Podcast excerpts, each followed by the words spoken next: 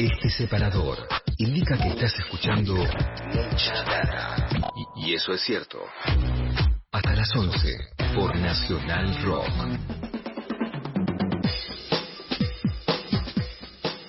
9.18, seguimos en mucha data. Ayer durante la mañana muchos, muchas nos sorprendimos con el asunto de la tapa del diario Clarín porque proponía una confusión maliciosa respecto del asunto de las vacunas chinas, no se entendía bien qué onda, ¿no? ¿Qué, estaban queriendo decir? Bueno, en realidad sí se entendía que estaban queriendo confundir, ¿no? Y, bueno, inocular cierto temor respecto del funcionamiento de la vacuna china que estamos esperando en la Argentina ahora, estamos esperando dos millones de dosis que estarían llegando muy pronto, ya tenemos un millón más que que, o se aplicó, se están aplicando, ¿no? Y entonces esas confusiones, eh, bueno, generan mucha angustia, mucha desazón en, mucha de la gente que se tiene que vacunar y no sabe si vacunarse o no vacunarse, porque no sabe si la vacuna funciona o no funciona, etcétera, etcétera.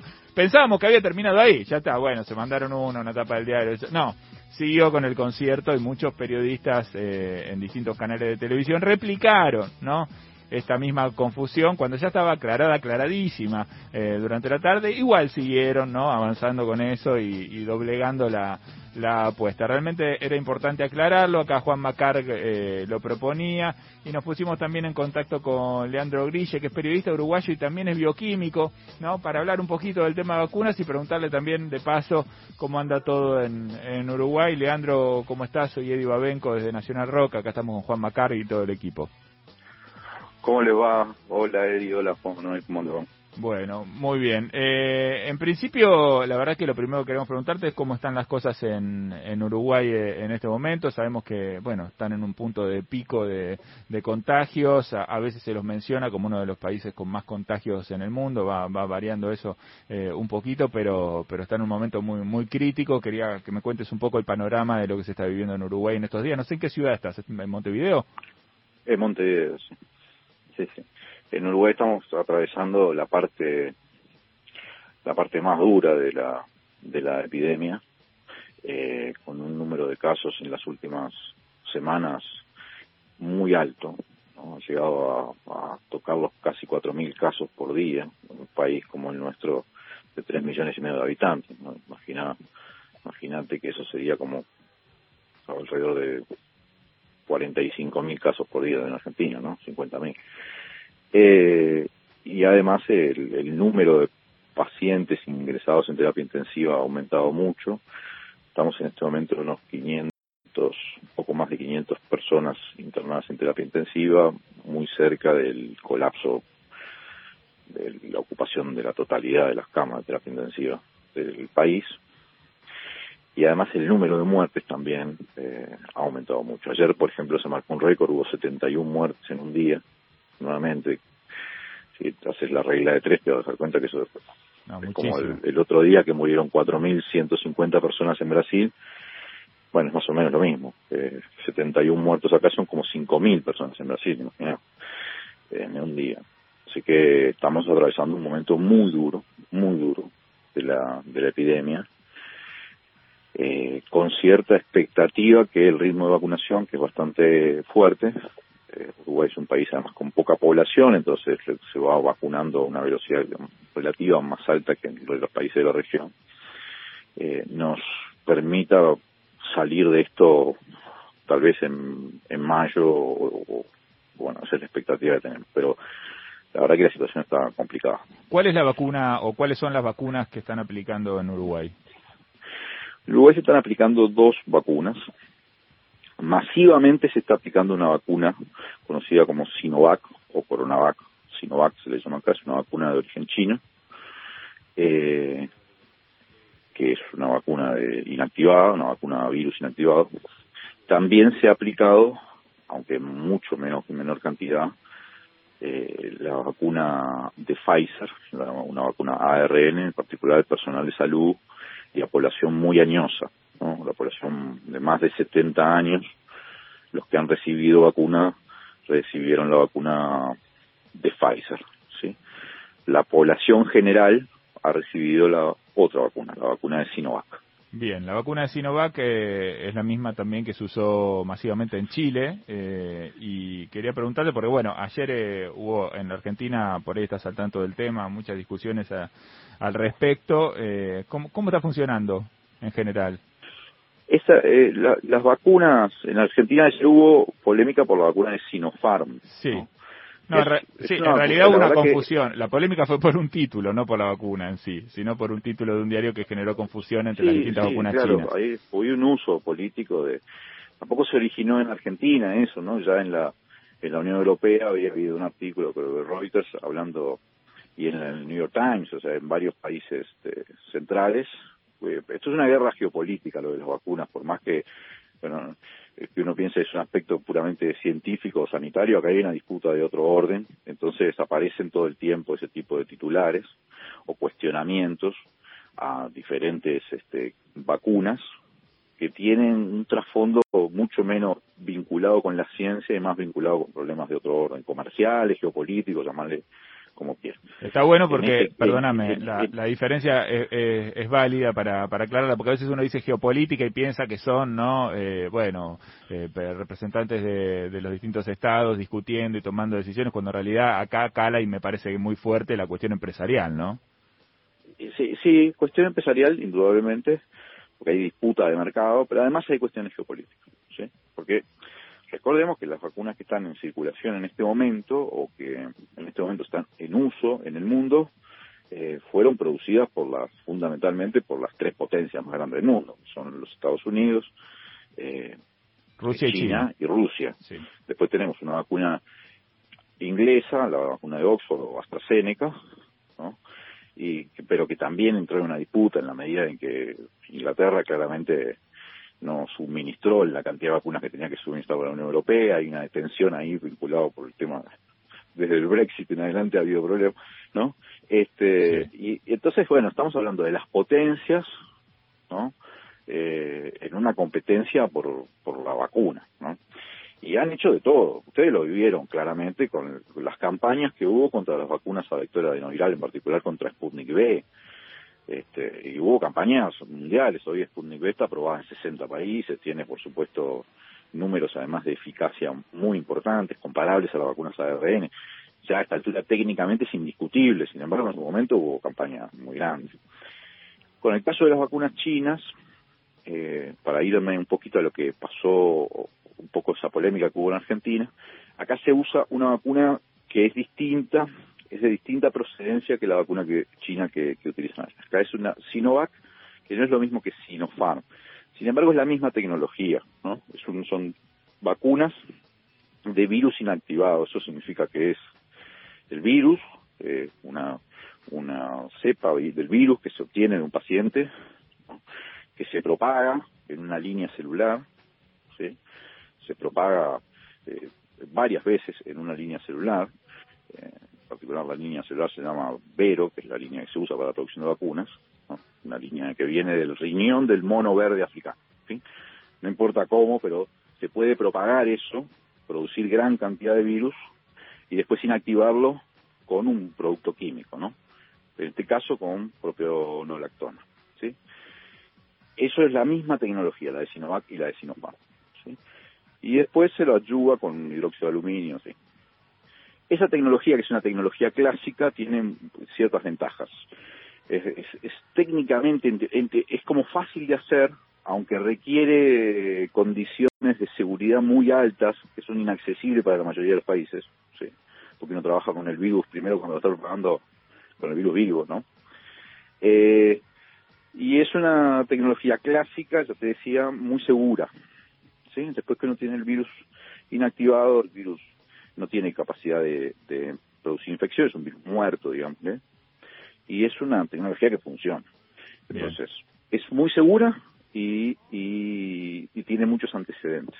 Muy bien. Los chinos hicieron eso rápidamente no hay razón para tenerle miedo, perdón, decía. No hay razón para tenerle miedo, ¿no? Eh, no, no está funcionando, se está aplicando, está funcionando. Algunas tienen mejor respuesta, algunas tienen peor respuesta, pero no hay razón para para tenerle miedo. Leandro, te quiere preguntar también. me gustaría decirte eso porque eso fue lo que se discutió un poco ayer, ¿no? En el mundo, no solo en Argentina. Tiene muy, mucha eficacia, ¿no? Para eh, para eh, lograr lo que queremos lograr en este momento, que es evitar la enfermedad sintomática severa y grave, ¿no? No, las, las, personas vacunadas con esas vacunas después de la segunda dosis, pasadas dos semanas de la segunda dosis, no, no van a entrar en hospitalización, en, terapia intensiva y no se van a morir. Ese es el objetivo. Tienen menos eficacia quizá que otros para parar las infecciones, pero no es lo mismo una cosa que la otra. Perdón. Perfecto. No, no, no, está perfecto y está, está bueno aclararlo. Te pregunta Juan Manuel Carlos. Leandro, ¿cómo estás? Eh, hace unos meses, el año pasado, se paseaba el presidente uruguayo Luis Lacalle Pou por varios medios eh, de la Argentina explicando cuál era su, bueno, la, la, gestión de la pandemia en el Uruguay, hablando de la libertad, etcétera, etcétera, y ahora ha tomado medidas de índole, si se quiere, más eh, destinadas al confinamiento, al menos en cuanto a las escuelas, al funcionamiento de las oficinas estatales. ¿Cuál es la situación en ese sentido? ¿Y qué medidas vos crees que se tienen que aplicar en América Latina en las próximas semanas? Digo, la Argentina misma está debatiendo si hacer por ahí confinamientos más eh, estrictos durante un periodo de tiempo más corto, por ahí dos semanas, y luego volver a una situación más como la que está actualmente. Qué, qué le aconsejarías vos si estuvieras en un comité de expertos a los gobiernos latinoamericanos para actuar en este momento que es el más crítico de la pandemia? Bueno, primero te respondo. En el caso de Uruguay, eh, la medida realmente que hay en, vigor en este momento es la suspensión de la presencialidad eh, escolar, ¿sí? En las escuelas y en educación secundaria, en la educación en general. Eh, no hay otras medidas, medidas importantes, ¿no? La actividad es bastante plena. la calle Pou se ha mantenido en su tesitura aquella que promovió el liberalismo, libertad responsable, y los resultados son francamente malos, ¿no? O sea, eh, en el Uruguay realmente hay un crecimiento exponencial de casos. En Uruguay, en estos últimos días ha sido el país con más nuevos casos por millón de habitantes del mundo y con más muertes por millón de habitantes del mundo. No hay nadie en la comunidad científica o la comunidad médica en el Uruguay que no, incluso los asesores del presidente, que no sostengan que hay que aplicar medidas drásticas de reducción de la movilidad, ya mucho más drásticas de las que se han aplicado. Pero él no las quiere aplicar, fundamentalmente porque eh, Uruguay a lo largo de toda la epidemia eh, se caracterizó por una, una cosa que lo caracterizó es que hubo muy poca inversión del Estado ¿no? en, en contener, digamos, el costo social de la epidemia. Nunca la calle Pou puso dinero, digamos, eh, ni, a través de subsidios o de renta básica o de salario, ingreso familiar, en fin, no, no hubo cosas de ese estilo. Y la calle eh, más bien ajustó, más bien no, ajustó, eh, o sea, pero se produjo un ajuste fiscal durante la epidemia y se sigue produciendo. Entonces, como aplicar medidas más drásticas implica poner dinero, es muy difícil que lo haga. Pero bueno, los resultados están siendo bastante claros en términos de casos y de nuevos casos y de muertes si yo tuviera que, eh, no sé si hay una receta general para todos los países, ¿no? Pero claramente, habiendo una propagación en particular, eh, cepas o variantes, como la P1, esa que se conoce como variante manado, que son más transmisibles y que incluso pueden tener, ser más virulentas o afectar más a la población un poco más joven, eh, no me cabe la menor duda que mientras más puedas reducir la movilidad, es decir, mientras más puedas eh, reducir los contactos sociales, mejor. ¿no? Eh, no sé, después cada país ve si lo hace a través de cuarentenas o, cuál es el tipo de medida que toma. Pero indudablemente no hay una respuesta mientras se procesa la vacunación que no sea reducir lo máximo posible la movilidad social. Porque si no, estas cepas te pueden dar vuelta. Estas variantes son más transmisibles que las que estaban el año pasado y te puede generar número de casos incluso muy superiores a los picos del año pasado y números de muertes también este, mayores, ¿no? Así que ¿Qué le dirías, ese es el único consejo que uno puede dar, ¿no? Desde cualquier hacia cualquier lugar. Leandro, ¿qué le dirías a la gente? Hay gente que se angustió con la tapa de Clarín ayer en la, Argentina, te digo, porque conozco gente eh, que se angustió y que no sabe si se iba a vacunar o no con la vacuna china, que tiene miedo, que quiere que le llegue la Sputnik. ¿Qué le dirías en, un minuto sobre la vacuna china? Eh, ¿Es efectiva? ¿Son efectivas? Sí, la vacuna china, primero, la gente no puede tener miedo de una vacuna a virus inactivado. Todos tenemos arriba vacunas a virus inactivado. La Sputnik es una tecnología bastante más nueva, ¿no? Las vacunas a vectores, ¿no? Y uno puede comprender cierto miedo, pero porque por ser una tecnología más nueva, nada más que por eso. Eh, pero las vacunas chinas no lo son, son de vacunas a virus inactivado, son muy seguras. segundo, son eficaces. El objetivo que tenemos que tener en mente es eh, que si nos agarra el virus, nos agarre con cierta protección como para que no tengamos un cuadro severo. Un cuadro severo que implica hospitalización y mucho menos un cuadro que te pueda llevar a la muerte. Y las vacunas a virus inactivado son eficaces para eso. Muy bien. Y te voy a decir más, la vacuna Sinovac, y que es muy parecida a la Sinopharm, pero sobre Sinovac hay un trial hecho en Brasil ahora, ¿no? En una localidad, creo que se llama Serrana, ¿no? Donde dijeron, vamos a vacunar a todo el pueblo, es un pueblo de 40.000 personas. A ver qué pasa, aunque ya tenían, el hecho, Butantan había hecho, ¿no? Eh, vacunar a toda la población y encontraron además que es especialmente eficaz contra la cepa P1, la variante Manaus. ¿no? O sea que son vacunas que son incluso especialmente eficaces o eh, muy eficaces para estas variantes. Y así que lo que yo le recomendaría a la gente es, ni bien pueda vacunarse con cualquiera de las vacunas que está en este momento, cualquiera de las vacunas que hay en la vuelta, es eficaz para eso, para evitar la, hospitalización y la muerte. Si uno cumple el esquema, ¿no? Las dos dosis y esperar esas semanas. Así que nada, alentar a la gente a vacunarse. Totalmente, en eso estamos también. Leandro, eh, te hago la última porque lo mencionaste en medio de la pasada contando la situación del Uruguay. Vos dijiste, bueno, como por las características particulares del Uruguay, tenemos poca población, es posible que en mayo esto pueda aplacarse, pueda organizarse. Todo el tiempo estamos pensando a futuro, estamos tratando de, de entender en dónde estamos parados, estamos viendo si esto, bueno, se termina a fin de año, si se termina en septiembre, si se termina, ¿no? Son todas preguntas que tenemos. ¿Cómo, ¿Cómo ves vos, por lo menos en el corto plazo, el futuro de, bueno, de todos nosotros y todas nosotras, eh, el vínculo con, esta enfermedad? A esta epidemia, con respecto a esta epidemia, eh, ni, bien avance la vacunación a un, a un número eh, significativo de personas, ¿no? Pero un número muy alto de personas, ¿sí? Entonces se van a registrar caídas de casos y en el caso de que las vacunas sean menos eficaces para parar la transmisión que para parar la enfermedad sintomática, eventualmente no tanta caída de casos, pero sí mucha caída de muertes. ¿no? Yo que te invito a ver las imágenes, por ejemplo, de ayer de Londres, o sea, el, éxito de un plan de vacunación con confinamiento, como sucede en Inglaterra, permite que hacer los jóvenes reunidos en la calle como si hubiese un festival, porque y eso eran imágenes inimaginables en Inglaterra hace seis semanas, ¿no? Sí, sí. Eh, o sea, el proceso va a lograr eso. Pero es un proceso que requiere primero una vacunación muy masiva, ¿sí? Y tenemos que tener claro que los países que no forman parte de los países centrales han recibido mucho menos vacunas que los países poderosos, ¿sí? Eh, entonces, eh, va, va lento este proceso. Y mientras se da el proceso de vacunación, si no hay medidas de distanciamiento social, si no hay medidas de, de baja de la movilidad social, entonces es probable que se te produzca simultáneamente gran avance de la vacunación, pero también picos enormes de casos y de muerte, como estamos viendo en Chile. Eso no es un problema de la vacuna, eso es un problema del relajamiento de la gente diciendo, bueno, ya se vacunó una parte, entonces esto ya no debe ser tan grave. Y no es así, porque para llegar a ciertas inmunidades de grupo, eso se necesita muchísima cantidad de población vacunada. ¿sí? ¿Cuánto? ¿Un 70 o un 80%? Depende, depende de si la vacuna es para o no la transmisión y además depende de cuál sea el R0 estrictamente de la variante que esté en curso. Pero es una población que sí, se habla de dos tercios de la población, 70% de la población. Son números muy altos que no se alcanzan rápidamente, ¿sí? Para poder llegar a ese tipo de inmunidad de grupo.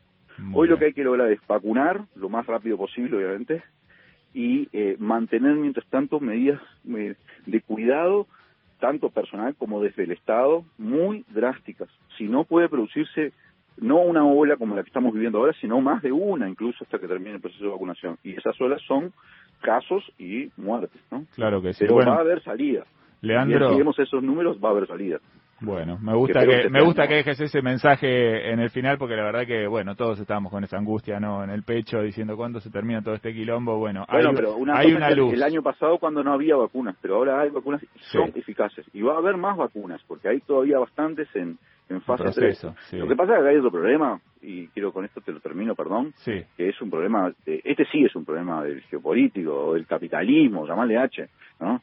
Pero hay un acaparamiento de la vacuna por parte de los países ricos y, el resto de los países tiene que estar este, consiguiéndolas por goteo, ¿no? Esto es un problema de distribución desigual. Y las pandemias no se terminan hasta que va a estar vacunada la población mundial. Claro. Porque si no tenés todo Estados Unidos vacunado, Pero si México no lo tenés vacunado, te empieza a aparecer variantes, incluso en México, que terminan propagándose hacia los Estados Unidos, ¿no? O sea, las variantes pueden terminar eh, siendo, eh, hacernos fracasar todo el proceso, ¿no?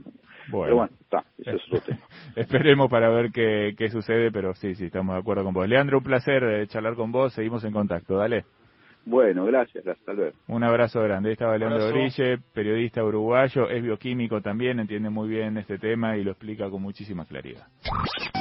Con mucha data, llenas el tanque para todo el día. Mucha data. De 9 a 11. Nacional Rock. Nacional Rock.